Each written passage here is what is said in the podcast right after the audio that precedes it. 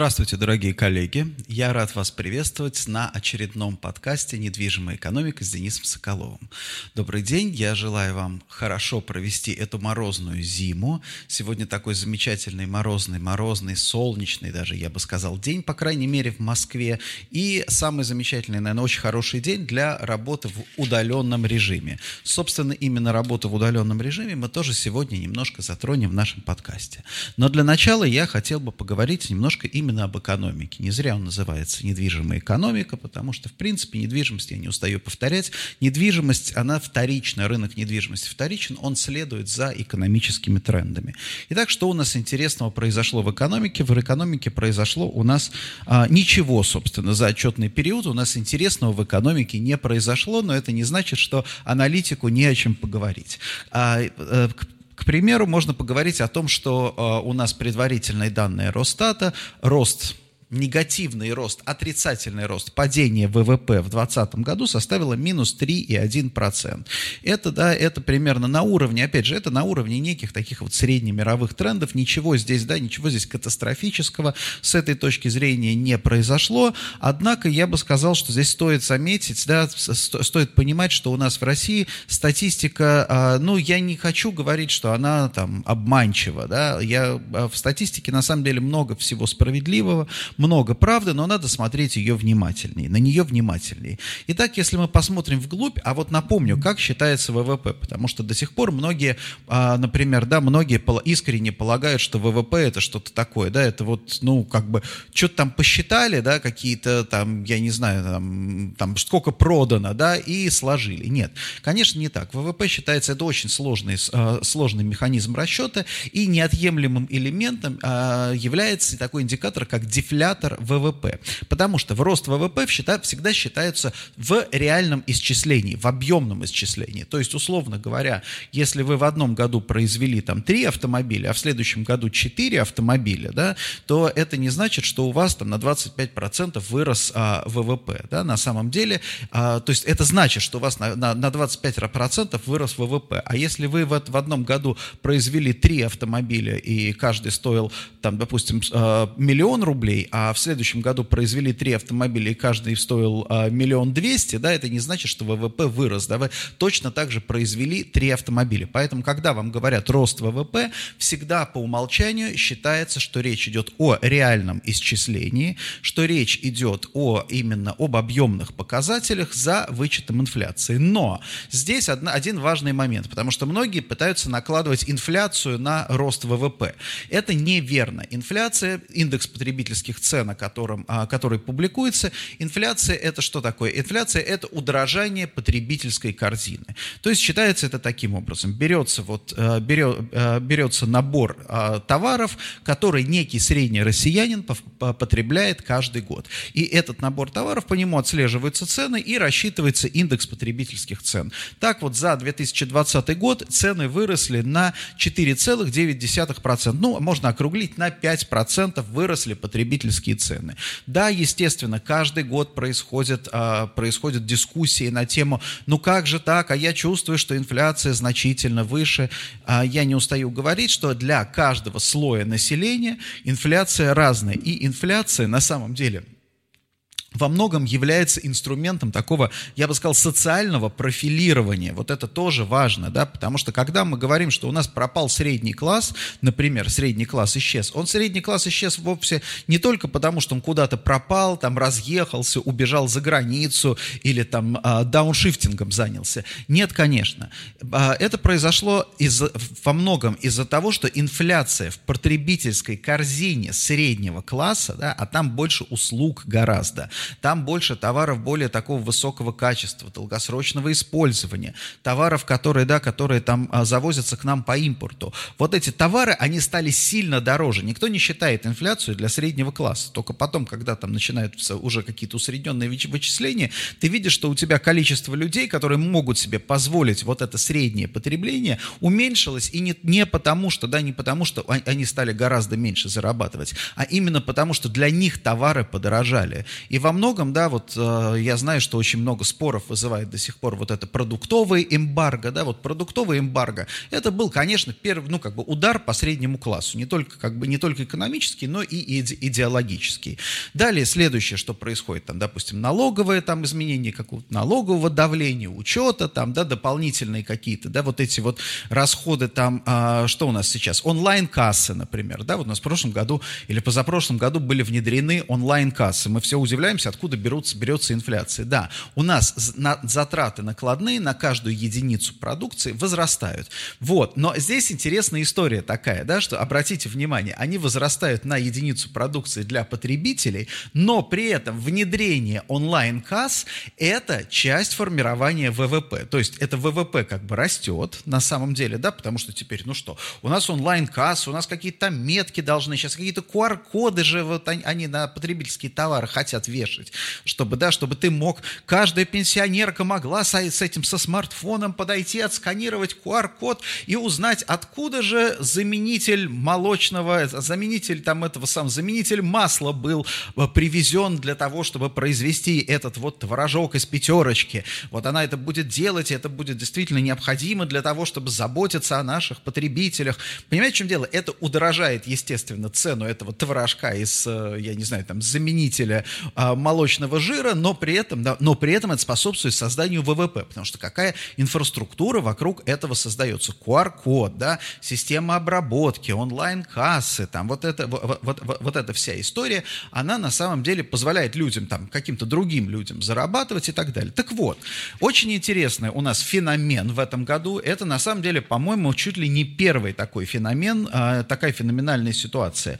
У нас а, дефлятор ВВП, то есть, насколько удорожало как бы вот все, вот все, вот не только потребительская корзина, а все какие-то, все элементы, из чего состоит, да, из чего состоит наша экономика, составил, та-да-да-дам, 0,7%. То есть практически инфляция отсутствует. Вот этого никогда не было в России. Всегда дефлятор ВВП, вот в период как бы, да, либерали, как бы такой либеральной эпохи, там, в нулевые годы, в ранние десятые годы, дефлятор ВВП был всегда много выше инфляции, да, много выше. Почему? Потому что в B2B секторе, да, очень активно развивалась экономика. Там рос спрос на там, там средства производства, например, да, там особенно там, допустим, индексы цен в строительстве строительстве были чуть ли не вдвое выше потребительской инфляции. Да, там, когда потребительская инфляция составляла 7%, в строительстве это было 15%. Дефлятор ВВП часто был там 12, 16, 17%, да, в то время как инфляция была в пределах 10, ниже. Вот такая вот была история. Первый раз мы развернулись. Единственное, ну, как бы этому может быть два объявления, об, а, а, объяснения. Первое, да, если, конечно, если наложить на, там, что называется, рост экономики более высокий, высокий дефлятор ВВП, то окажется, что у нас не минус 3,1%, да, у нас окажется гораздо хуже. То есть, если у нас дефлятор ВВП, условно реальный дефлятор ВВП, допустим, соответствует примерно инфляции, то, соответственно, экономическое сжатие можно говорить о том, что оно где-то в районе 8%. Это не совсем соответствует наблюдаемому, с моей точки зрения. Скорее, я бы, а, да, я бы здесь отнес это на изменение, на изменение структуры российской экономики. То есть, когда мы говорим о том, что, да, допустим, у нас государство все больше сил тратит там на контроль, то есть кабинет Мишустина получил мандат на вот этот вот, на там мониторинг, контроль там налогов, расходов и так далее. Естественно, это все удорожает каждую каждую, каждую единицу на полке магазина. Но при этом каждое вот это действие способствует созданию дополнительному ВВП. Вот. И, в общем-то, не удорожает, как бы не, не, не удорожает все остальное.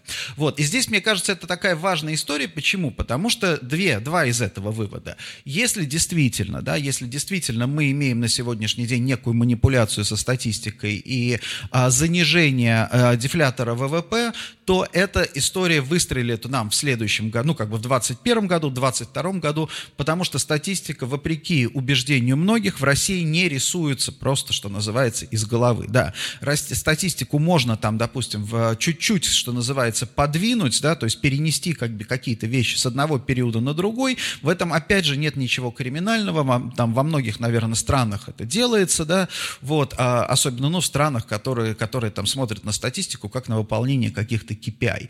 Да, здесь нету такого, я еще ни разу не видел, чтобы как бы статистика рисовалась каким-то образом там совершенно из головы, да, потому что даже если мы возьмем, например, инфляцию, ту же самую, да, про которую говорят, что все, каждый год все говорят, что она неправильная и так далее, и возьмем, допустим, длинный промежуток времени, вот, по-моему, а, сайт Сравни.ру сделал что, такой, такой интересный, да, сравнил два больших чека из онлайн-магазина, по-моему, там 14 год и вот 2021 год. И, в принципе, да, конечно, это очень грубое, вообще, это очень грубое приближение к инфляции, потому что, естественно, онлайн-чек из магазина, из одного магазина, это не, там, не вся потребительская корзина и так далее. Но дело в том, что вот в моем, как бы, в моем представлении вот эти данные, там, что называется, за 7 лет, они сошлись с официальной инфляцией, в принципе, в целом, в общем, да, понятно, что они там расходятся, но, тем не менее, да, тем не менее, тренд понятен, и вот как бы на долгом сроке, вот когда мы эту инфляцию всю добавляем друг к другу, оказывается, да, оказывается, она вполне резонна.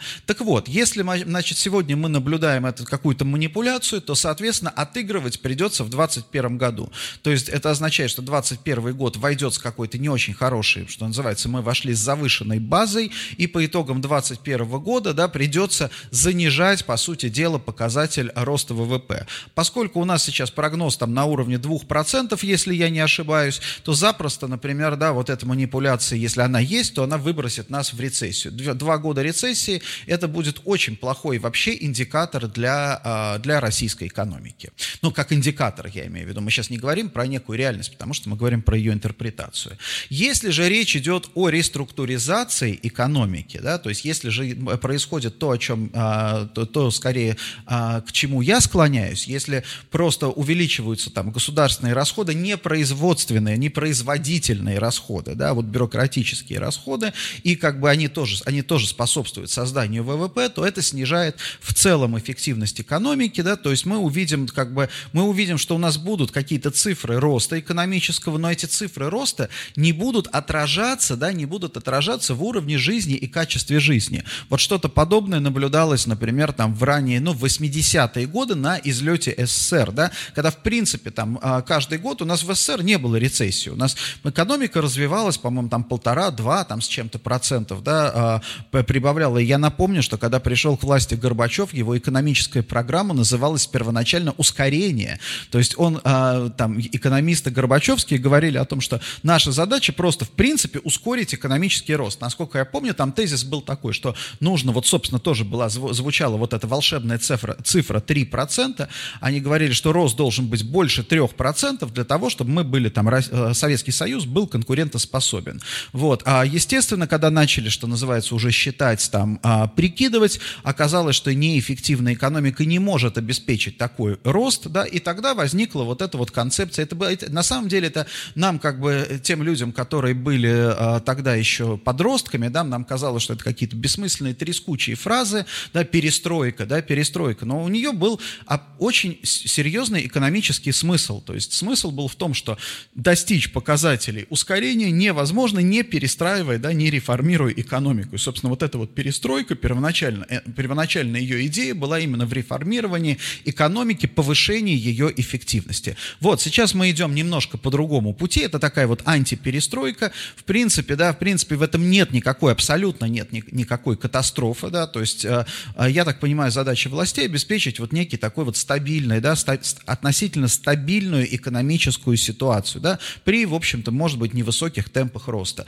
Ну, посмотрим, что, что будет дальше, но здесь, мне кажется, мне, мне, мне кажется важно, что, опять же, у нас как бы два сценария. Один сценарий, либо мы увидим, будем видеть очень плохие показатели по росту экономики из-за из вот этого вот наследия, в 2021 году из-за наследия 2020 года, либо мы будем видеть неплохие показатели, но при этом снижающуюся эффективность, да, и снижающаяся, как, как бы, э, вот эта вот э, снижающаяся эффективность будет в долгосрочной перспективе не позволять выйти на какой-то такой вот достаточно серьезный уровень. Потому что, конечно, я понимаю, что Владимир Владимирович не хочет быть, наверное, в истории войти человеком, который, когда пришел к власти, российская экономика отличалась от китайских, от китайской была в 7 раз меньше, сейчас она примерно в 20 раз меньше, а в соответствии с новой конституцией, когда Владимир Владимирович покинет пост, и в соответствии с официальными прогнозами будет в 30 раз меньше. Это я про официальные прогнозы говорю. Понятно, что да, понятно, что придет, надо будет с этим что-то что делать, и, скорее всего, все-таки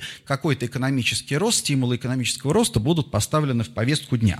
Так, а теперь я хотел поговорить немножко про рынок недвижимости, и я переключусь опять же на свой э, экран. Моя любимая, э, моя любимая табличка, которая берет данные прямо живьем из нашей базы на сегодняшний день и у нас фактически прошло два месяца на московском офисном рынке. И все красное, да, все красное, два месяца в красной зоне. Если вы помните, я в прошлом году, когда рассказывал уже там в разгар пандемии, я показывал эту табличку, она была в зелен, все еще в зеленой зоне, потому что, да, потому что хорошее было начало 2020 года. Сейчас 20, вот сейчас мы сравниваем плохое начало 2021 года с отличным началом 2020 года. Поэтому мы сильно-сильно в красной зоне, минус 20 20% это арендные ставки, средние взвешенные арендные ставки, но по отношению к тем же двум месяцам 2020 года. В долларовом исчислении, в долларовом эквиваленте, ну, понятно, девальвация, животворящую девальвацию никто не отменял. Минус 5,6% в рублевом эквиваленте, то есть это вот сопоставимо в, сопостави, в, в рублях. Да, напомним, еще прибавим к этому 5, 5% э, э, инфляции, собственно, вот будет у нас показатель где-то минус, да, минус 11, ну, если округлить, да, где-то 11%. В реальном исчислении арендные ставки на офисы в Москве за год, вот два месяца к двум месяцам, потеряли 11%. Объем сделок, объем сделок неплох, кстати, вот это вот хороший очень показатель, потому что у нас за э, два месяца 221 тысяча квадратных метров в Москве сменила резидентов, то есть новые компании въехали. Это отличный показатель активности бизнеса. То есть, когда случается кризис, когда все замирают, вот этих переездов нет. Да, вот, эти, вот этот take-up, так называемый объем сделок, он начинает сильно-сильно падать. Сейчас он на хорошем уровне, всего лишь минус 13% по отношению к замечательному началу прошлого года. 221 тысяча, вот это 100 тысяч квадратных метров в месяц, это, в принципе, такой вот, ну, на самом деле, вот живой показатель. Поэтому рынок, вот по этому показателю рынок жив, безусловно, да, если кто-то говорит, что все, кошмар, катастрофа с офисами, все плохо. Нет, вот он показатель самый важный. Вакансии, вакансия растет. Это в данном случае на вакансию мы смотреть больше пока не будем. Она не принципиальна. Что интересно? Что интересно, это поглощение. Правый нижний а, угол минус 51 тысяча с начала года. Что такое минус 51 тысяча? Поглощение, это значит все компании, которые переезжали, вот из этих 221, они, а, скорее всего, они переезжали в меньший офис. То есть есть они, а, а, они примерно вот, да, на четверть, там, допустим, условно говоря, примерно на четверть сокращались.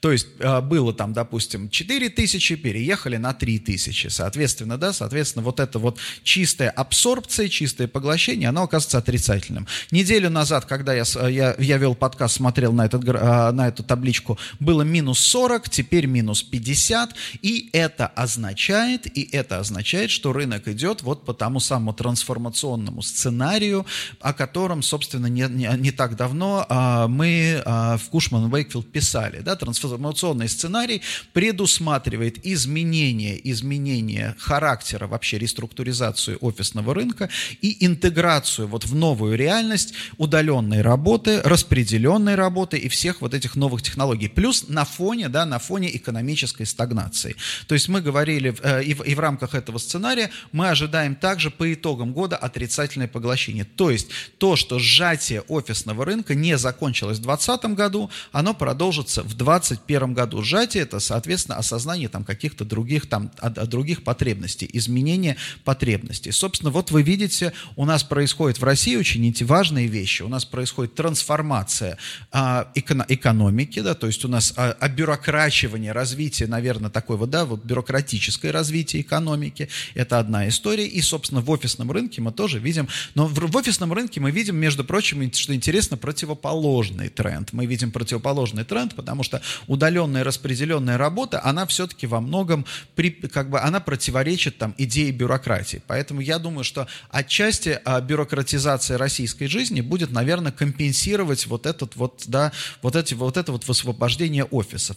Но что здесь а, тоже, что здесь тоже любопытно, потому что вот этот процесс, он не только, как бы, он не относится к тому, что а, э, люди там начинают переживать, ой, давайте мы не будем строить офисы, ой, какой ужас, этот рынок весь там умрет и так далее. Нет, конечно, здесь речь идет совершенно не об этом. Здесь еще есть и другие совершенно вызовы, да, и удаленная работа, та же самая удаленная работа, про которую там все, сейчас все любят говорить, вот про нее очень мало таких каких-то конкретных, нормальных, человеческих данных, да, потому что все, что это вот какие-то опросы, да, давайте проведем опрос среди тех, кто сидит на удаленке. Вы сидите на удаленке? Да, мы сидим на удаленке. О, согласно нашему опросу, 100% респондентов сидит на удаленке среди тех, кто сидит на удаленке. Это, конечно, все печально, но вызовы на самом деле вызовы другие. Во-первых, изменение привычек.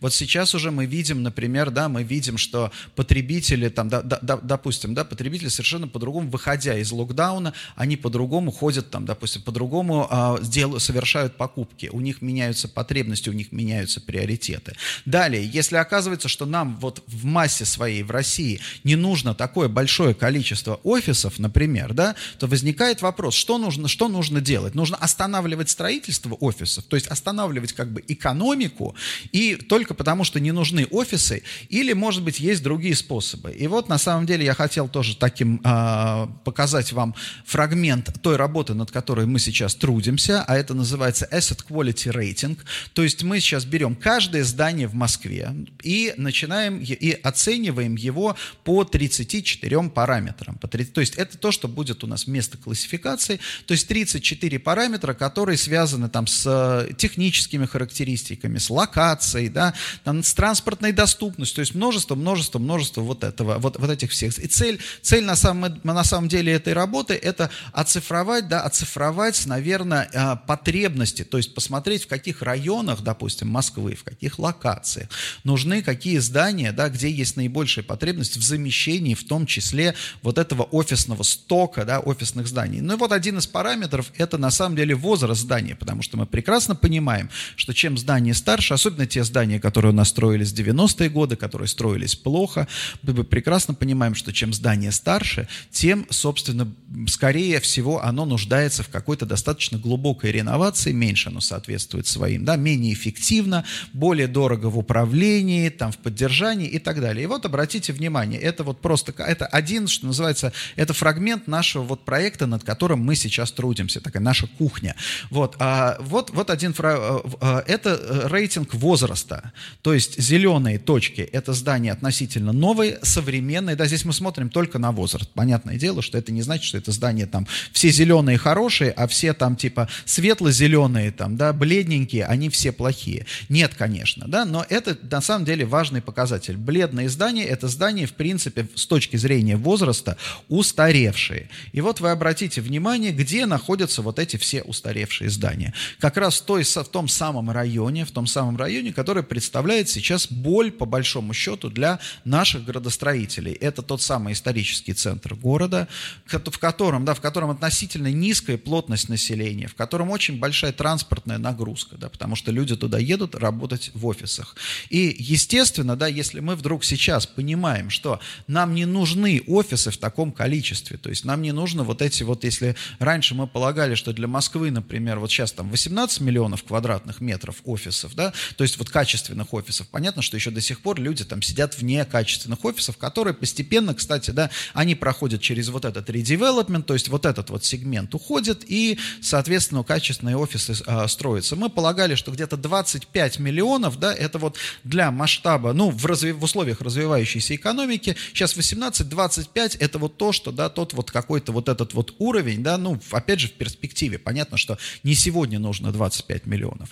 Но если сейчас мы понимаем, например, с вами, коллеги, что, да, действительно, с условиями удаленки, например, и гибридной работы нам не нужно 25 миллионов, а нужно нам будет, скорее всего, 20 миллионов, то возникает вопрос, да, возникает вопрос замещения, то есть то, что происходило в свое время с так называемым С-классом, да, офис, с офисами С-класса, теми самыми там, да, если вы помните, допустим, там те же ранние 90-е, под офисы там переводились детские сады, там в детских садах были офисы, жилые здания на самом деле превращались, там квартиры превращались в какие-то мини-офисы, да, вот, то сейчас задача стоит обратная, задача стоит а, именно в реабилитации, да, реабилитации не в смысле там уголовном, да, а rehabilitation, да, переиспользовании именно ста, вот этих устаревших офисных зданий, которые которые находятся в очень привлекательных локациях в центре, да, которые действительно, в которые могут бы стать, могли бы стать прекрасными гостиницами, которые могли бы стать прекрасными, может быть, общественными зданиями, музеями и так далее. Да, вот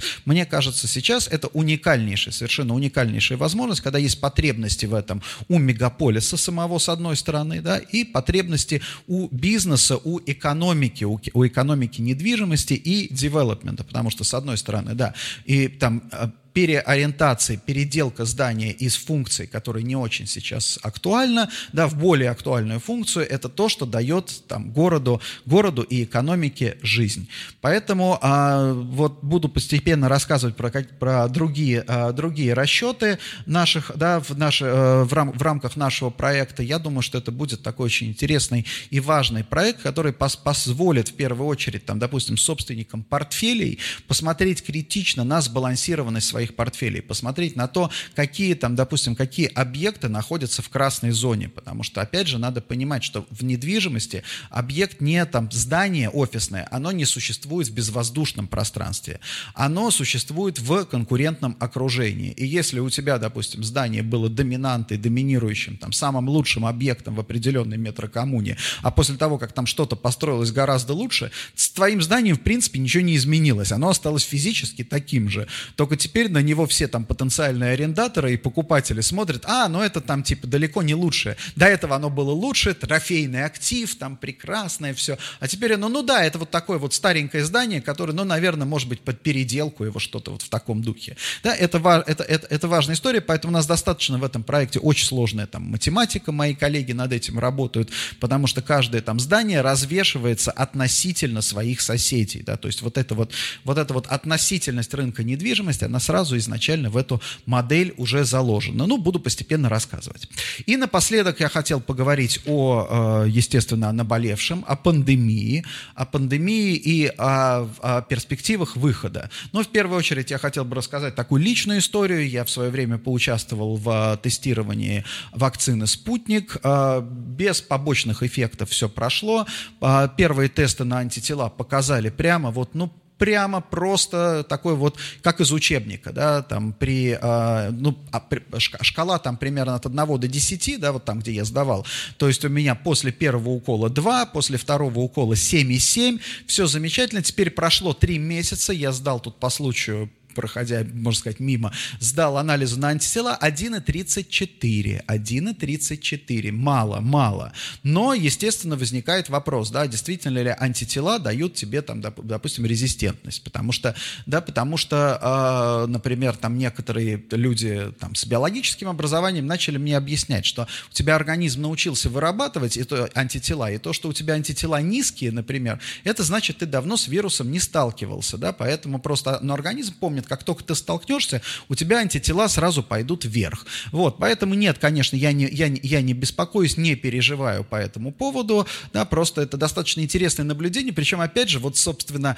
а, Россия снова показывает интересные такие, а, интересные особенности. Если вы вспомните, а, например, когда в свое время в Челябинске упал метеорит, все мировые, все мировые СМИ удивлялись, да, удивлялись огромному количеству видеозаписей из России.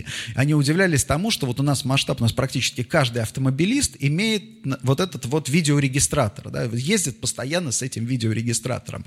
Я читал однажды, кстати, даже, по-моему, в Нью-Йорк Таймс или в Нью-Йоркере, я не помню, очень интересную статью э, женщины-филолога, которая изучала, вот как бы эта статья была посвящена спонтанной реакции людей на какой-то внешний сильный раздражитель именно на основе записей, вот этих видеозаписей из России, когда, значит, когда люди неожиданно вдруг видели этот метеорит падающий, какие были первые их реакции. То есть там даже статистически приводила, какие она слова. При... Это, это была уморительная совершенно статья, потому что вы представляете себе, какие слова говорили люди, которые видели падающий метеорит, да, и как это все потом изложено, переведено на английский в научной статье. Вот сейчас, например, подобная история у нас с а, антителами, потому что анализы на антитела, они, по-моему, недоступны ни в одной стране, стране в таком виде, как они доступны у нас. Когда ты можешь там за 700 рублей пойти, да, пойти и просто ради любопытства посмотреть, а нет ли у меня антител случайно, да? О, есть, отлично, замечательно. Поэтому интересно, что вот мы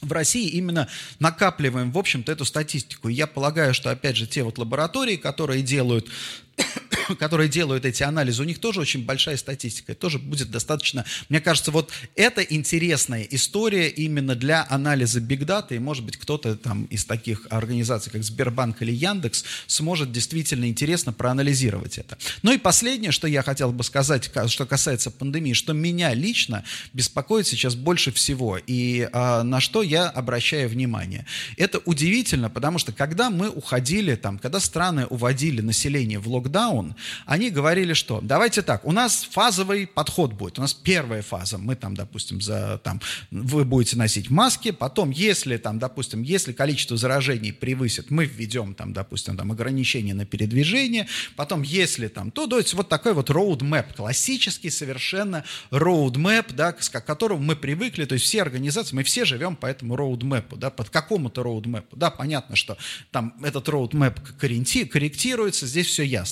Но что мы видим сейчас? Сейчас мы видим такое, да, вот как в Англии, например, там, по-моему, кто у них там, министр здравоохранения говорит, давайте, uh, let's look at data, but not at dates. Это вообще пр- прекрасная совершенно фраза, да, давайте смотреть на данные. Ну так да, покажите нам данные, покажите нам данные, самое главное, да, если вы, там, допустим, ученый, если вы регулятор, ну так вот где этот план, что, допустим, когда там количество заражений снижается до такого-то уровня, вступает в силу план там, допустим, С по выходу, и конечным там целью этого плана является возвращение к нормальной жизни. Меня ужасает просто то, что ни один, да, ни в одном политическом выступлении я не вижу даже это, ну, как бы, понятно, что я не всю там мировую прессу отслеживаю, но я не вижу нигде, нигде вот этих планов потому, что мы вернемся к нормальной жизни. Нет, наоборот, да, наоборот, очень многие сейчас говорят, вот, вы знаете, мир изменился до неузнаваемости, вот сейчас мы победим коронавирус, нас теперь следующая задача будет победить грипп, да, потому что мы теперь понимаем, как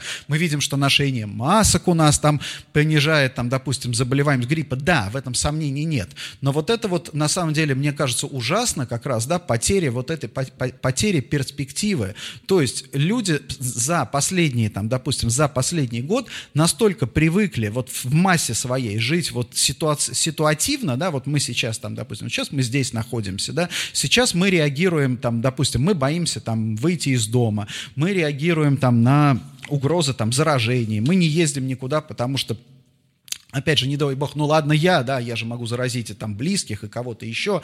И вот это вот вот, это, вот эта вот вся история очень сильно, мне кажется, поменяла психологию, и поэтому сегодня, например, да, который политик, например, который скажет, что да, знаете, что у меня план вывести, вывести страну, там, допустим, да, в нормальную жизнь, ему сразу скажут, подожди, это что, ты рискуешь, хочешь рисковать здоровьем, да, людей, потому, потому что, потому что, мало ли, да, вот, как бы, в России там 20 тысяч, 30 тысяч в день это заболевших, это много, а 10 тысяч это что для России? Это мало, что ли? Это тоже, в общем-то, угроза. И в этом есть, и в этом, этом есть зерно истины. Самое, вот мне кажется, самое плохое, что, в общем-то, и в чем у меня претензии, наверное, скорее даже не к допустим, вирусологам и доморощенным в том числе, а гуманитариям, потому что вот это вот решение, да, человечество ничуть не приблизилось, да, ничуть ничему не научилось за это время в том, как решать вот эту гуманитарную, этическую и социальную проблему. То есть человечество отказалось, сейчас люди отказались ее решать, говорят, все, мы пока не будем, мы пока просто реагируем.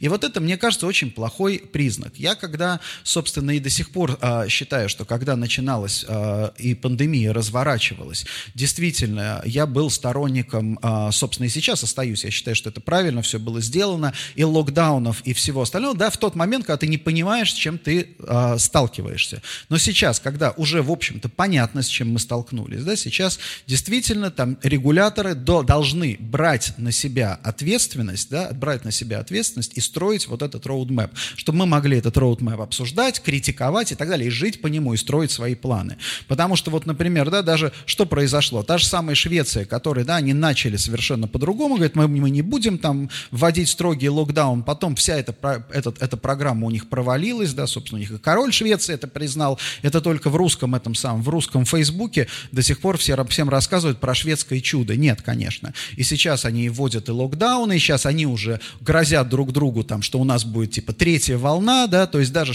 как бы, даже шведы съехали с этой темы. Ну, почему они съехали с этой темы? Понятно, они слишком, они взяли фальшстарт. То есть вот если бы, может быть, кстати, те самые шведы с их подходом, если бы они сразу не, там, допустим, не отрицали, что называется, вот эту опасность, а среагировали бы жестче, наверное, сейчас бы им было бы а, легче выходить, да, сейчас уже у них вот это вот наследие. И вот это меня, честно говоря, честно говоря, очень пугает, потому что мы все знаем, все крупные корпорации, да, все крупные корпорации что делают? Они говорят, да, больше трех не собираться.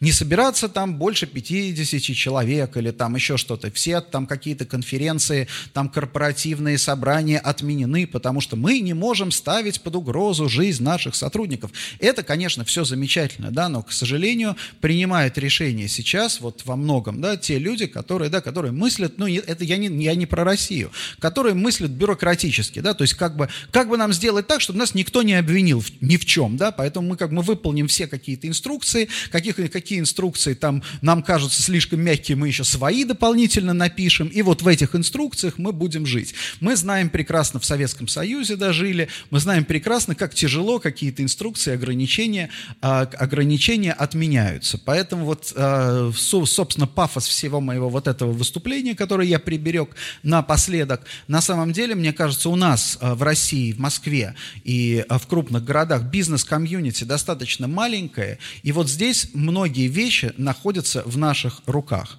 То есть, если мы сейчас будем сами активировать вот эту деловую жизнь, активизировать, не откладывать какие-то проекты, ой, давайте-ка мы отложим, вот там в летом, может быть, что-то рассосется, да, вот, может быть, там нам разрешат куда-то там, я не знаю, какие-то конференции, вот давайте там это сделаем. Нет, это нужно делать сейчас, и не значит, это не значит, что мы должны с вами сорвать с себя демонстративно маски и, наплевав на все, да, пойти там обсуждать какие-то вопросы роста бизнеса. Нет, конечно.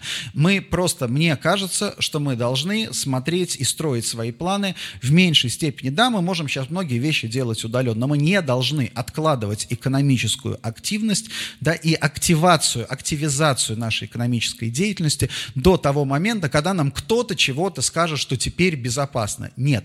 Мы сейчас, вот мы как бы 20 год относительно в таком режиме, многие, по крайней мере, пережили, но сейчас, да, сейчас нам нужно делать над собой усилия, потому что то, к чему мы привыкли в 2020 году в массе своей, это плохо, это контрпродуктивно. Сидеть, бояться, да, опасаться всего, да, мыть руки, мы в России и так мыли руки, да, то есть мы должны проявлять осторожность, но я призываю всех, давайте, наконец, перестанем бояться и будем для себя планировать жизнь такую, как мы ее себе хотим, мы ее видим. Нам в России это будет, конечно, сложнее, чем нашим западным товарищам, но тем не менее, да, если, как бы, если не, этого не сделаем мы, для нас вот точно совершенно не сделает никто. Если у вас есть в этом сомнения, посмотрите на официальный экономический прогноз, и вы поймете, да, что э, никаких там перспектив общих для нас никто не делает, да, не рисует радужных. Все, что мы сделаем, мы можем сделать только своими руками. Хорошего вам дня, хорошего вам завершения завершении недели и до встречи через неделю. Спасибо. thank